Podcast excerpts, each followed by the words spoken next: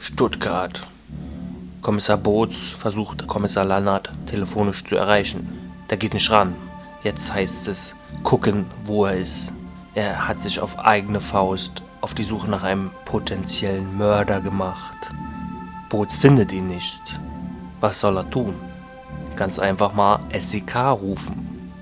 Zusammen mit dem SEK wird ein Flüchtlingsheim auf den Kopf gestellt und Lannert ist in Geiselnahme von zwei Schleppern. Wie das Ganze ausging und wie es war, das erfahrt ihr hier.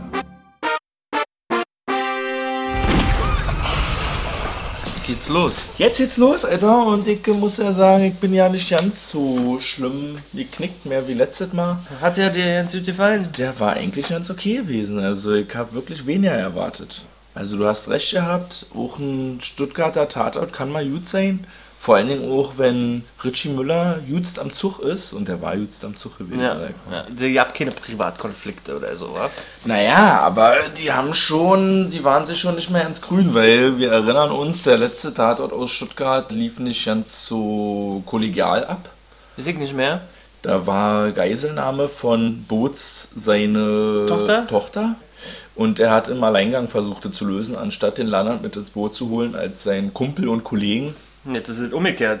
Jetzt ist es umgekehrt gewesen. Also, äh, um den Inhalt mal zusammenzufassen, würde ich direkt anfangen mit dem. Bodycount. Denn mit dem, mit dem kann man eigentlich gut die Handlung zusammendrehen. Wie viele Tote gab es denn insgesamt? Oh, na, Darüber denkst du mal nach. Ich muss mal kurz. krass. Ich mach mal hier schnell noch äh, den Anfangstext. Tatort 976 aus Stuttgart mit dem Titel Im gelobten Land. Lannert und Boots waren unterwegs. Krass, Alter, wie viele Leute waren da in dem LKW? 26 oder so? Äh, Im LKW? Ja. Oder willst du jetzt, ich empfehle dir das als Antwort für meine Frage, wie viele Tote gab es insgesamt zu nehmen? Die Antwort auf die Frage, wie viele Leute waren in dem ersten LKW? Nee, ja, äh, die, die Antwort, die du gerade gegeben hast, Was ist los? die Antwort, die du gerade gegeben hast, nimmst du als Antwort auf meine Frage, wie Ich viele Tote, Tote insgesamt waren. Aber meine Antwort war doch eine Frage. Ja, aber 26 waren es insgesamt. Ach so, ja. tatsächlich. Und in dem LKW waren 23 verstorben. Ach so. Ja. Äh, 23 im LKW, dennoch ähm, die eine Schleuserin, die Schwester von Milan Kosic, Mitra Kosic. Dann sind wir bei 24 und dann noch zwei. Alter, wen vergesse ich? Na, denn? der, um den der Fall sich gedreht hat, der eigentlich vorher schon gestorben ist. ah ja, okay, das hat man ja nicht gesehen. Ja. Aber dann sind wir bei 25. Aber einen Blutfleck haben wir von ihm schon gesehen. Ja, stimmt, ja. Lannert da eingebrochen ist. Sind Und wir dann, bei 25? und dann gibt es noch den Geist. Der Geist, der vom Dach fiel. Vom Dach? Der Sniperschütze, der Söldner. Ach, krass. Ja. Ja. 26. Uiuiui. Also ganz schön, Eine dicke Packung. Ja. Okay, also diese hohe Anzahl der Toten begründet sich daraus, dass da Leute, Flüchtlinge, in einem LKW über Grenzen geschmuggelt wurden, in der Zwischenwand am LKW platziert wurden und da erstickt sind leider. Mit äh, Verweis wahrscheinlich auch ein bisschen auf das, was letztes Jahr im Sommer 2015 in Österreich passiert Ach, da ist, wo so was, 71 Flüchtlinge im LKW erstickt sind. Ach du Scheiße, ja, die haben ja sowas, ja. Insofern äh, mutig, mutig und dieser Tatort hat auch ja nicht mal so schlechte Kritiken bekommen, jedenfalls von den großen Medien. Ähm, der Tatort-Blog hat das auch ein bisschen so zusammengefasst. Es geht ja um das Flüchtlingsthema, das ist ja top aktuell. Ja. Und anstatt Betroffenheit gibt es in dem Tatort mehr Spannung. Und es ist ja nicht so schlecht gewesen. Vor allen Dingen auch dadurch diese Geiselnahme, die die beiden Schleuser gemacht haben, die Möglichkeit entstanden ist, dass man die so ein bisschen ambivalent darstellen konnte. Also die hatten ja schon auch unterschiedliche Beweggründe. Ding jetzt nicht irgendwie nur um die Kohle. Sie haben sich ja schon auch irgendwie als ein Helfer betrachtet. Ja, ja, ja. Und Das ist ja auch das Phänomen, dass man Schleuser jetzt Schleuser nennt und der Begriff Flüchtlingshelfer, der wird, fällt ja nicht mehr. Ja. Also so hießen die vielleicht auch mal zu anderen Zeiten. Und die haben halt auch mit sich gehadert, war und auch Schuldgefühle gehabt, die Schleuser. Und wollten die auch zeitweise auch mal dem Lannert einreden, die Schuldgefühle. Ja. Da ging es dann schon verbal hin und her. Für meinen Geschmack teilweise auch ein bisschen zu lang. Naja, aber das ist vielleicht auch durch die Kosten begründet. Also, das war ja in der Mitte so eine Art Kammerspiel. was immer ähm, entgegengesetzt wurde mit der Suche nach den Tätern und nach Lannert.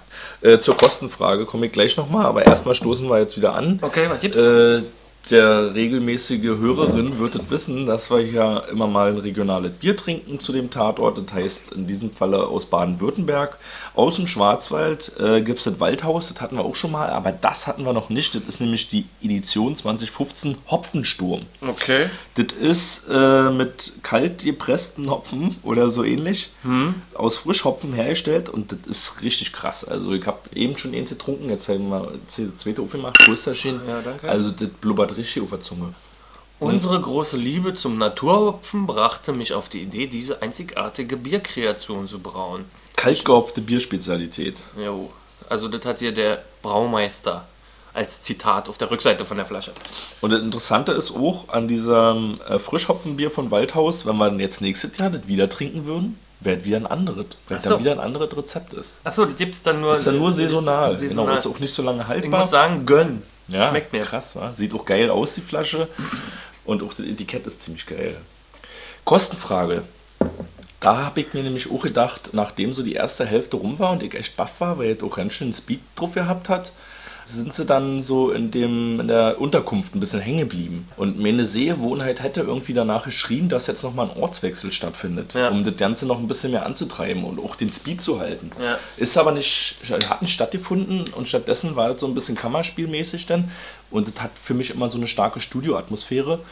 Allerdings wäre es mit einem Ortswechsel dann vielleicht auch wieder schwieriger gewesen, nochmal zu zeigen, dass er auf immer diese Zimmer, äh, schwuppdiwupp, im Schrank hinten drinnen noch ein weiteres Zimmer mit drin hat. War. Aber das war ja auch ein bisschen komisch. Das hat mich ja im Gesamten an, erinnert an ähm, meinen Lieblings-Actionfilm. Ich würde mal sagen, den besten Actionfilm kann man auch objektiv so nennen: The Raid. Da sind ja, ist ja so eine Spezialeinheit, die irgendein Hochhaus stürmt. Total, ja. Wo halt ganz viele Kriminelle äh, drin sich verbarrikadieren. Hier sind es leider nur zwei. Also leider im Sinne der Action. Und die hatten aber im The Raid ebenso einen versteckten Raum, wenn ich entsinnen kannst. Die Polizisten haben da Zuflucht gesucht äh, bei jemand, der denen wohlgesonnen war. Und die hatten eine Zwischenwand und da haben sich die Polizisten versteckt und die Bösen haben die Wand getestet mit einer Machete. Also das ist jetzt hier nicht passiert. Ja, aber stimmt, die Erinnerung an äh, diesen großen Action-Klassiker The Raid hatte ich auch, vor allen Dingen in den Momenten, wo das SEK halt so in versammelter Mannschaft von Tür zu Tür geht ne, und dann die Treppen hoch und runter. Ja, aber die waren ein bisschen Laiendarsteller, fand ich. Also irgendwie war das nicht sehr überzeugend teilweise. Ich weiß nicht, ob das jetzt reine Darsteller waren, die damit ja nichts am Hut haben, aber kam mir nicht so überzeugend rüber. Ja, nicht so choreografiert, war. Ja, also stellenweise haben die die Pistole in Richtung gehalten, wo ich mir dann dachte, oder die sind so im Entenmarsch gegangen, das war nicht so ganz überzeugend. Auf der anderen Seite hat mich überzeugt auf jeden Fall die Kamera und das Licht. Ja. Also ich fand echt geile Optik durch und durch. Auch die Beleuchtung hat mir einfach gut gefallen. Man hat gemerkt, so, das ist echt Qualitätsarbeit gewesen. Und das ist auch einer der Punkte, warum ich da so froh drüber bin, dass das jetzt nicht so ein Lama-Tatort gewesen ist. Und die Erzählweise war ja auch irgendwie, Lannert kommt direkt in dieses Haus hinein und wir wissen ja nicht, worum es geht, aber er scheint jemanden zu suchen Ja. und macht da so ein bisschen Ninja-Moves und, und versucht sich da durchzuschleichen und findet die Verdächtigen und dann beginnt eigentlich der eigentliche Handlungsverlauf. Aber äh, wo wir schon bei Lannert sind, die Figur hatte, Lannert hatte ja tatsächlich vollbracht, zweimal die Waffe abgenommen bekommen zu haben. Ist ja eigentlich ein bisschen unprofessionell, oder? Also zweimal wurde ihm die Waffe geklaut und Einmal wurde ihm die Geisel geklaut. ja, und, und, und jedes Mal hat es irgendwie zur Folge gehabt, dass die Handlung dadurch ganz schön gestreckt wurde. Wo ich mir eigentlich von Richie Müller, von Thorsten Lannert natürlich, ein bisschen mehr Professionalität erwartet hätte. Verstehe ich auch nicht, warum er da so lange gezögert hat. Aber er wollte vielleicht auch kein Menschenleben riskieren. Ja, ja. Also da wäre vielleicht äh, in der Inszenierung oder im Drehbuch vielleicht geschickt gewesen, dass es irgendwie einen logischeren Grund hat, ihm die Waffe zu entwenden. Also, Aber da komme ich diesmal als Anwalt des äh, nicht ganz so geradlinischen Drehbuchs. Okay. Weil letztendlich ist ja die Story auch so ein bisschen darauf hinausgelaufen, dass äh, Lannert am Ende noch die anderen Flüchtlinge in dem zweiten LKW befreien wollte, um sich eigentlich auch ein bisschen von der moralischen Schuld reinzuwaschen, äh, die ihm auferlegt wurde, nachdem er die anderen Flüchtlinge im ersten LKW quasi mit hat ersticken lassen.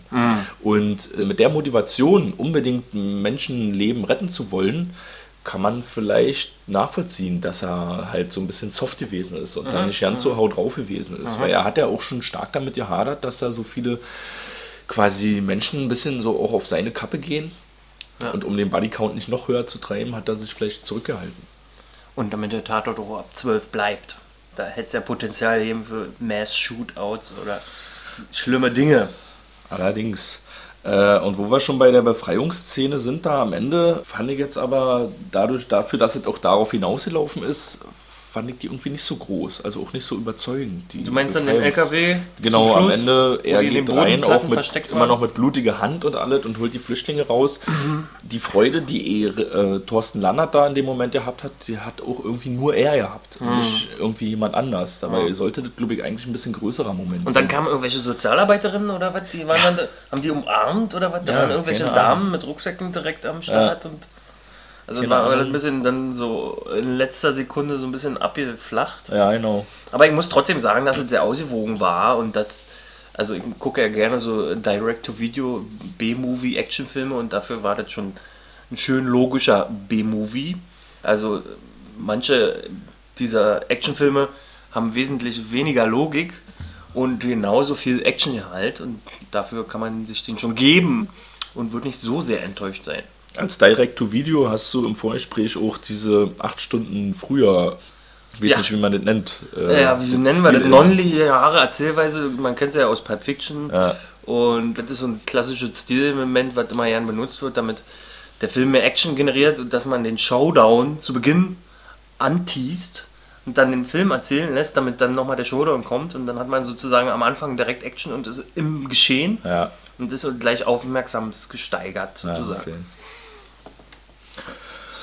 Ja, äh, Richie Müller, stark auf jeden Fall, hat auch viele Facetten gespielt. Der war ja auch, also er musste pokern, er musste diskutieren, er musste verhandeln. Äh, er war, hat große Schuld gehabt, er war immer noch nicht wieder im Frieden mit Sebastian Boots. Achso, Und, das äh, ist schon so lange her, dass ich gar nicht mehr diese Krise im Schädel habe. Nee, naja, Sebastian Boots, Kommissar Boots hat halt kompletten Alleingang gemacht und hat Ja. überhaupt nicht auf den. Aber Rat ist ja oder- eigentlich dasselbe jetzt hier auch gewesen.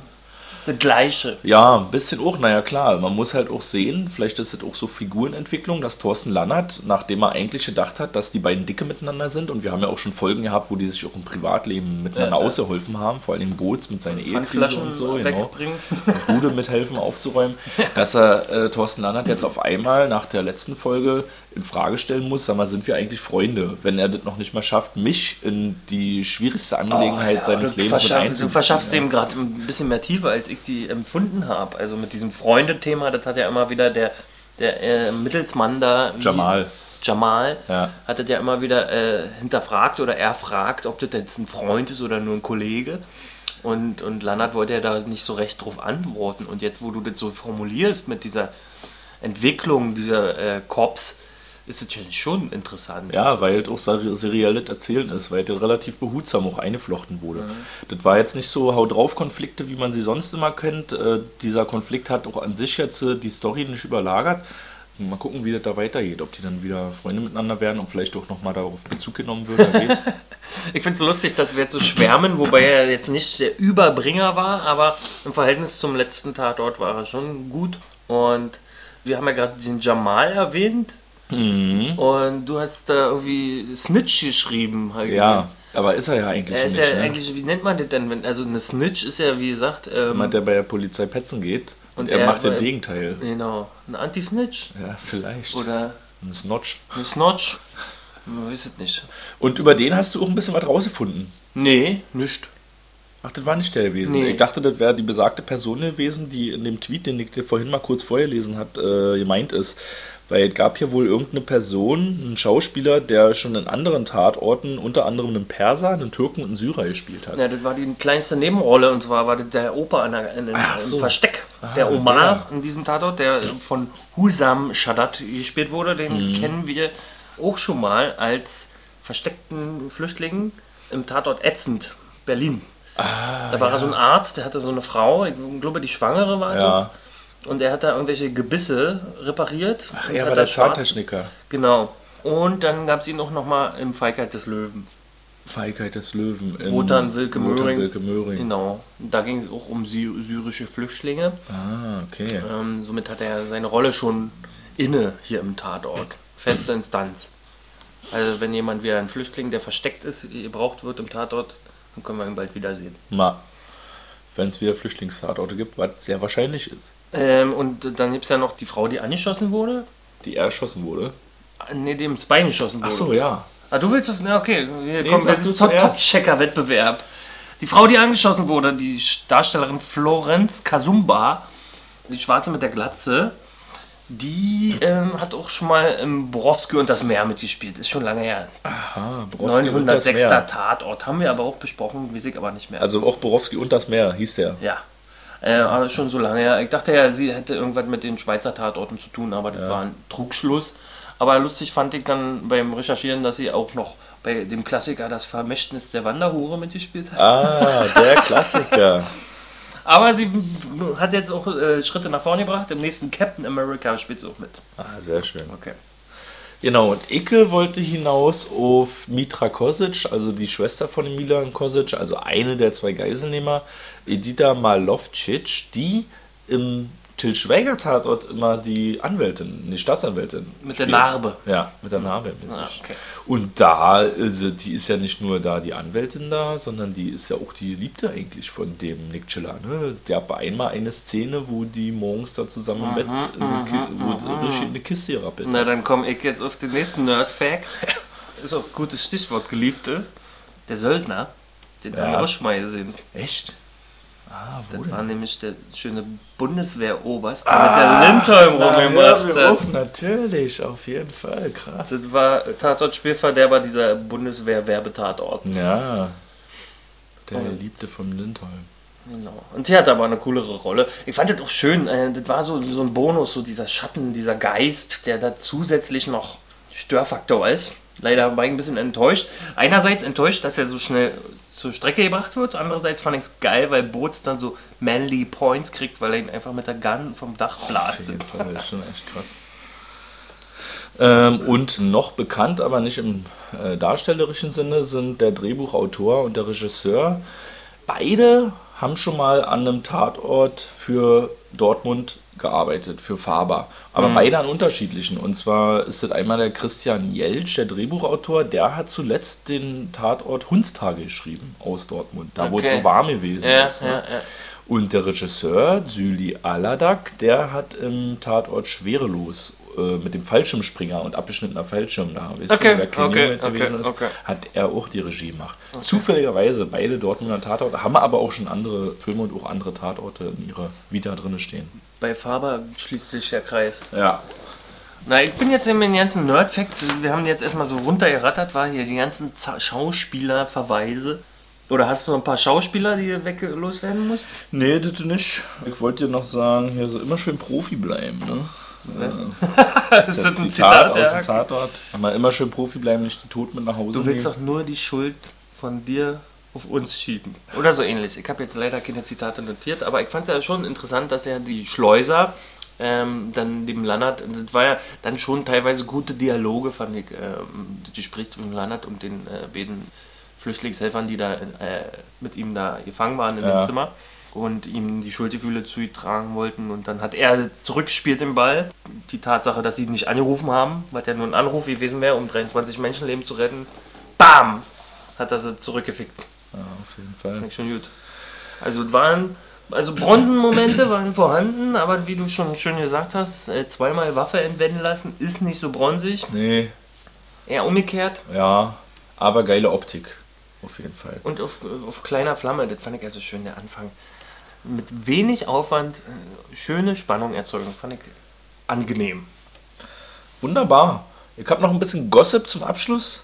Gibt den Schauspieler Ulrich Nöthen, der war eigentlich auch im Gespräch, den äh, einen Kommissar in dem neuen Tatort Freiburg zu machen. Das ist der Tatort, wo Harald Schmidt jetzt da den äh, Oberkommissar oder, nee, wie heißt das da, Polizeipräsidenten, naja, jedenfalls den Chef. Vorgesetzten, Chef. der Kommissare spielen soll. Und dieser Ulrich Nöthen hat jetzt äh, den Tatort abgesagt und man munkelt so ein bisschen in der Presse, dass es vielleicht genau deshalb passiert ist, weil Harald Schmidt jetzt zugesagt hat für den Tatort. Also er hat dann erst abgesagt, nachdem klar wurde, dass Harald Schmidt da drin mitspielen will. Ulrich Nöthen sagt mir was, muss ich gleich mal googeln. dann. Ja, ich, äh, mir äh, hatte die Sicht jetzt nicht so viel gesagt, aber ich nicht, der eine oder andere kennt ihn aus Deutschland 83 und unter anderem auch aus der Sams oder so, aber das sind alle Sachen, die ich jetzt noch nicht gesehen habe. Na, ich glaube, jetzt weiß ich, wen ich vor Augen habe. Deutschland 83 hast du Nee, geguckt? aber den Schauspieler. Sams hast du geguckt. Nee, ich habe weder noch geguckt. Ja. Also vielleicht die Trailer, aber. Und interessant äh, in dem Zusammenhang ist dann auch, dass Ulrich Nöthen schon mal bei einem Tatort äh, die Teilnahme abgesagt hat. Und zwar beim Tatort Münster. Und nachdem er abgesagt hat, äh, kam Johann Josef Liefers ins Spiel. Und das hat dazu geführt, dass es eine der berühmtesten, das ist das berühmteste Tatort-Team Oh. äh, der Fernsehgeschichte Oh. geworden ist. Ne? Das ist ja so wie Billy Idol. Der Also man kann halt auch denken, okay, Ulrich Nöthen hat damals bei Münster abgesagt und das wurde eine super Nummer. Jetzt hat er bei Freiburg abgesagt. Da wird das vielleicht auch wieder gut. Ob er sich schon ärgert? jetzt muss ich mein Belanglosigkeitswissen noch zu Ende bringen, weil jetzt Billy Idol im Raum steht. Ja. Und falls sich jemand fragt, was will der denn? Der war nämlich angedacht als T1000 vom Terminator. Ja. Aber ist dann. Hat er nicht Robert, gemacht. Robert Patrick ist das geworden. Mhm. Genau. Ja, sorry. Und es ist beim Ende. Mm, Aber jetzt sagt die Quote, oder du willst ein Bierchen zwischen, wa? Was, ja, na, ich nippel hier ein bisschen an mein Bier. Ich habe mir die Quote auch angeguckt, aber ich habe mir gedacht, das ist irgendwie so ein interessa- uninteressanter Fakt. Also die war jetzt Ja, nicht besonders okay. gut, nicht besonders schlapp, deshalb lasse ich die einfach diesmal raus. okay.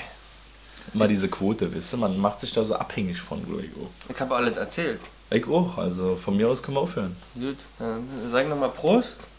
Gönnung. Gönnung, Nächstes Mal kommt Köln. nächstes Mal kommt Köln. Mal gucken. Hoffen wir mal, drücken wir Ja. die Daumen, dass da irgendwie ein bisschen Suspense drin kommt.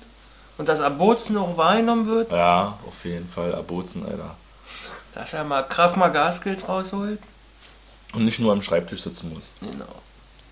Na, in diesem Sinne, adieu. Ciao.